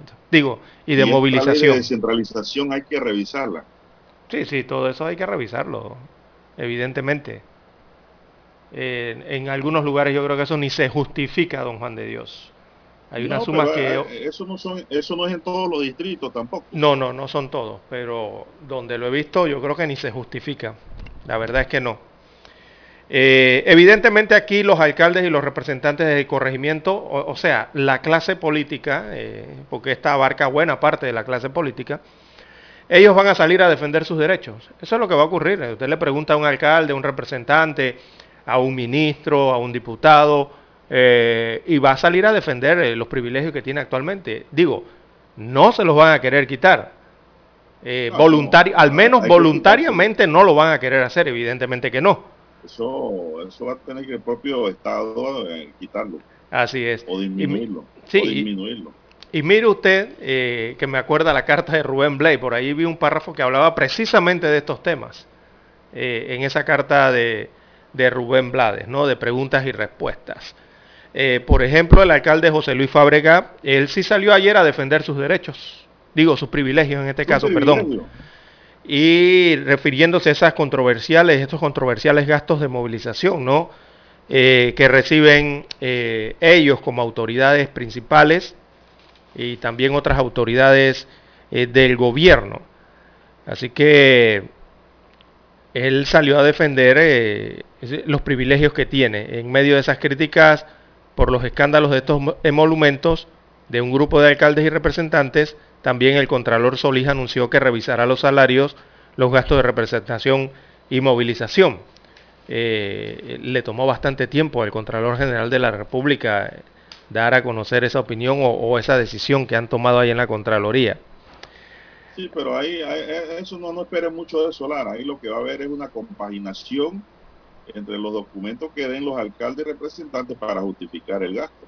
Uh -huh. Ahí no va a pasar nada. Tenga la plena seguridad. Aquí lo que hay que establecer es una reforma de la ley para buscar controlar esos excesos. Así es. El alcalde capitalino gana 12 mil dólares, eh, 12 mil 250 dólares mensuales. Es el salario exacto del alcalde del distrito capital. Eh, ayer los periodistas eh, lo abordaron y le preguntaron ¿no? si estaría dispuesto a disminuir su salario por empatía con la ciudadanía en medio de la pandemia. Y bueno, el alcalde respondió lo siguiente, abro comillas, le cito a José Luis Fábrega. La verdad es que nosotros hemos caminado durante pandemia, en momentos más críticos de la pandemia, y a nosotros no nos han hecho esa pregunta.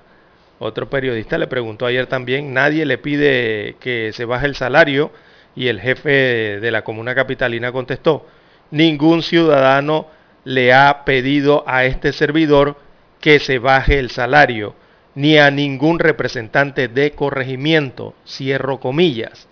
Oiga, dice el alcalde que ningún ciudadano le ha, le ha, le ha pedido que se baje el, el, salario y que a los representantes de corregimiento tampoco se lo han pedido. Bueno. ¿Cuándo eh, llegó de Júpiter el alcalde? ¿Ah?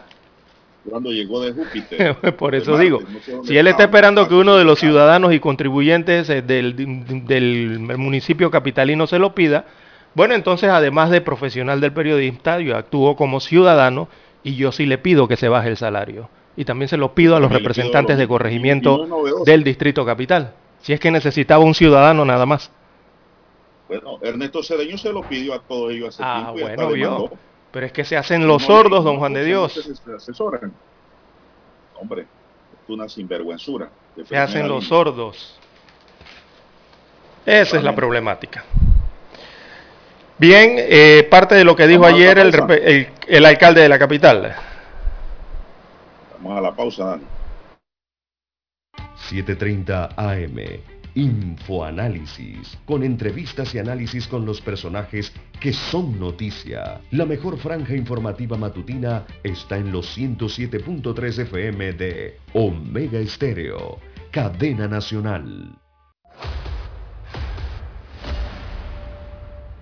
Desde los estudios de Omega Estéreo, establecemos contacto vía satélite con la voz de América.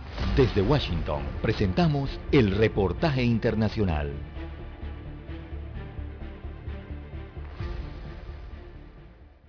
Los alcaldes de las 24 provincias del Ecuador están actuando rápidamente para evitar el avance de los contagios de la variante del COVID-19 Omicron, restringiendo la asistencia presencial de alumnos que volvieron a las clases virtuales junto a los trabajos desde casa e impulsando una campaña de vacunación masiva. A pesar de los esfuerzos en la ciudad de Guayaquil, la alcaldesa Cintia Viteri anuncia. Las cifras en Guayaquil son alarmantes.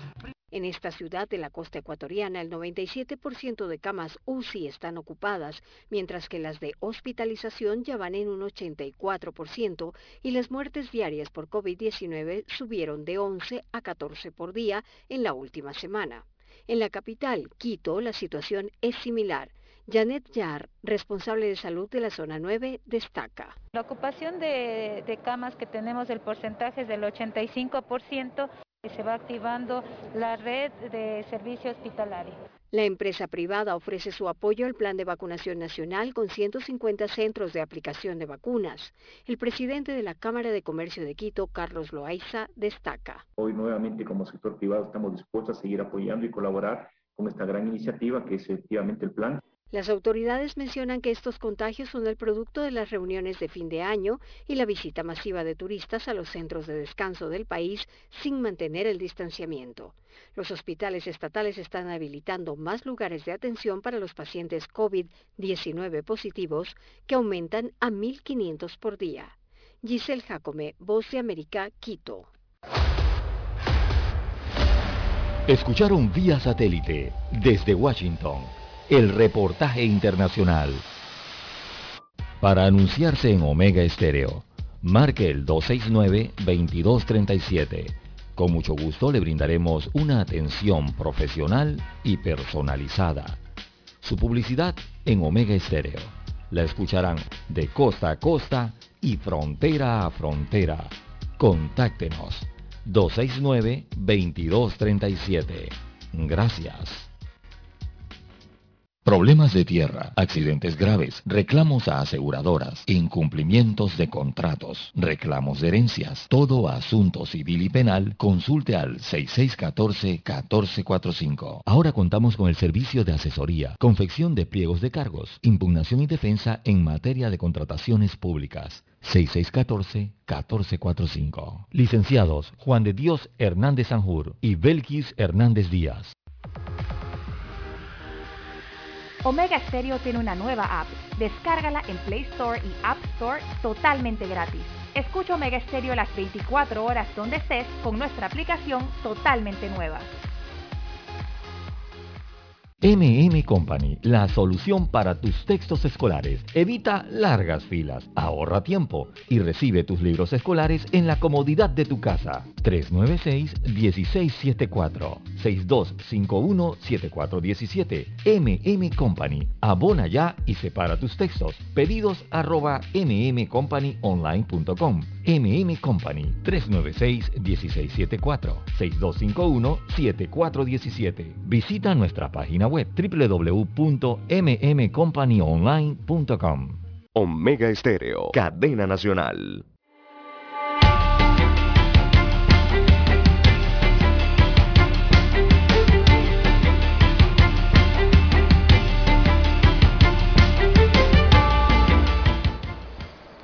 Bien, amigos oyentes, las 7.19, 7.19 minutos eh, de la mañana en todo el territorio nacional. A esta hora damos la bienvenida a la gerente de vialidad de la empresa Mibus, Ninoska Salado, eh, quien tiene importantes eh, informaciones respecto a la vialidad y al transporte colectivo eh, que se van a estar tomando medidas en nuestro país.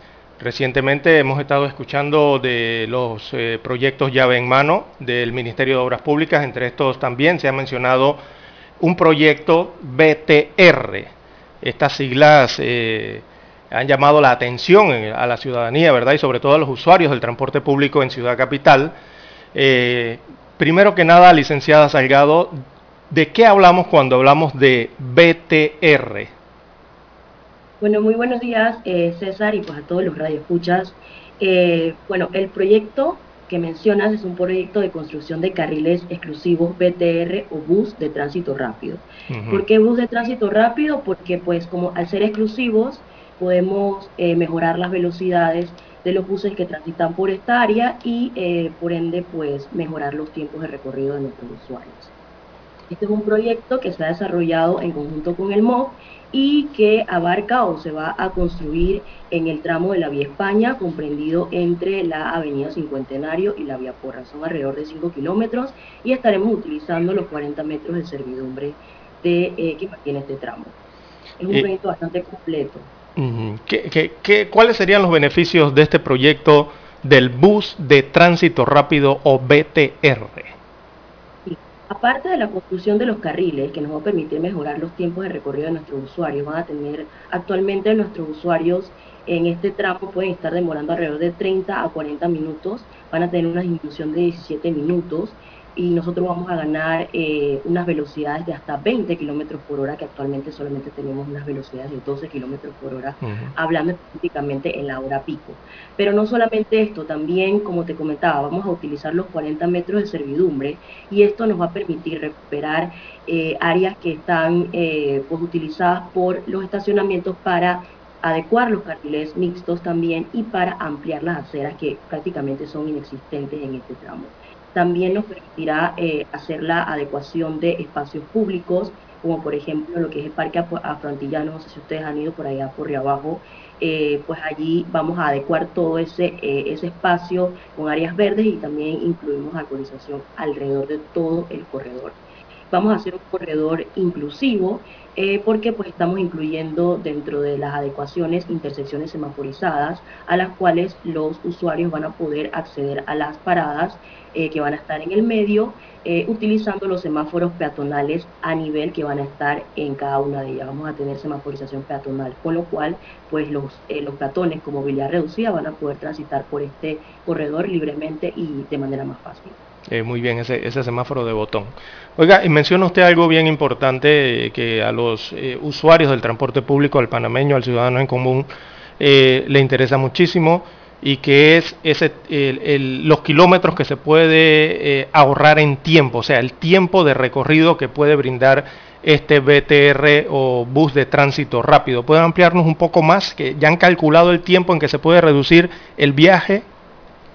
Claro, Imagínate que en estos 5 kilómetros, que básicamente es un tramo bastante corto, nosotros nos estamos demorando casi 30 a 40 minutos en la hora pico de la mañana. Entonces, con eh, la, inclusión de los carriles, esperamos que esa reducción sea de casi 17 minutos, con lo cual tendrás tiempo que sobra para hacer otras cosas y no tener que levantarte tan temprano para poder transitar por esta área. Y la inclusión de estos carriles, porque esto es un proyecto que se ha implementado alrededor de muchos eh, países alrededor del mundo, eh, lo que hace también es potenciar las actividades del mismo corredor. Eh, las personas comienzan a caminar un poco más, a utilizar más las áreas recreativas, se hacen otro tipo, o se desarrollan otro tipo de actividades que, bueno, básicamente las actividades que ves, eh, si has pasado por esa área, en, en, un principio son talleres, son, actividades que no generan eh, mucho movimiento. Con el corredor lo que se puede hacer es que esas actividades se pueden potenciar un poco más. Así es. ¿Y, y cómo avanza la ejecución del mismo proyecto en sí? Eh, licenciada Salado, eh, ¿en qué etapa están? ¿Ya, ya está construido, está pintado? ¿Ya han eh, colocado el mobiliario? ¿en, qué, ¿En qué momento están y, qué tiempo o qué tiempo le tomarían esos carriles para ya estar activos? Claro, bueno, ahorita mismo, el 4 de enero se hizo la reunión de homologación. El proyecto está en licitación, o sea, para que sea adjudicado a un contratista. Entonces, el 4 de enero se hizo la, la reunión de homologación, en la cual participaron 18 empresas. Y eh, el próximo 27 de enero eh, son la- es la entrega de las propuestas de cada una de estas empresas para que luego proceda a ser adjudicado. El MOPA ha estimado que se puede tardar alrededor de 30 meses en la ejecución, pues una vez que ya se dé el proceso de adjudicación. Ese proceso lleva una evaluación y, y- y, pues el tiempo estimado depende mucho de cómo vayan yendo estas evaluaciones con cada una de las empresas.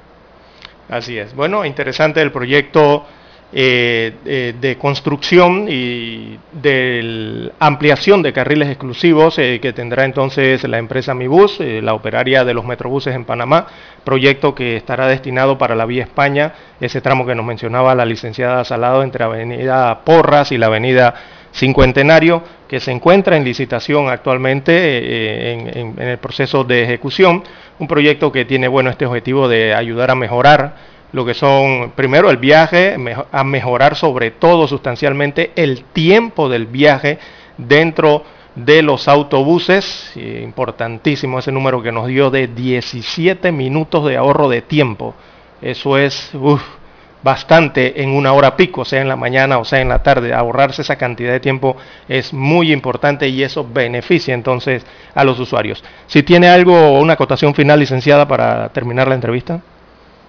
Bueno, ante todo, muchas gracias por la oportunidad y bueno, que este es un proyecto que pretende desarrollar, la- mejorar la movilidad de todo el, sector que estamos interviniendo y también las actividades y que pues no solamente es para nuestros usuarios de transporte público, sino que también es para todos los residentes del área y las personas que utilizan esa área para movilizar. Así es, eh, las 7.26 minutos de la mañana. Agradecemos la participación de la licenciada Ninoska Salado, eh, directora de vialidad eh, de la empresa Mibus. Vamos a la pausa y retornamos. Estéreo, Cadena Nacional. La mejor franja informativa matutina está en los 107.3 FM de Omega Estéreo. 5.30 AM. Noticiero Omega Estéreo. Presenta los hechos nacionales e internacionales más relevantes del día. 7.30 AM. Infoanálisis. Con entrevistas y análisis con los personajes que son noticia. De 8 y 30 a 9 y 30 de la mañana. Sin rodeos. Con Álvaro Alvarado. De lunes a viernes. Por Omega Estéreo.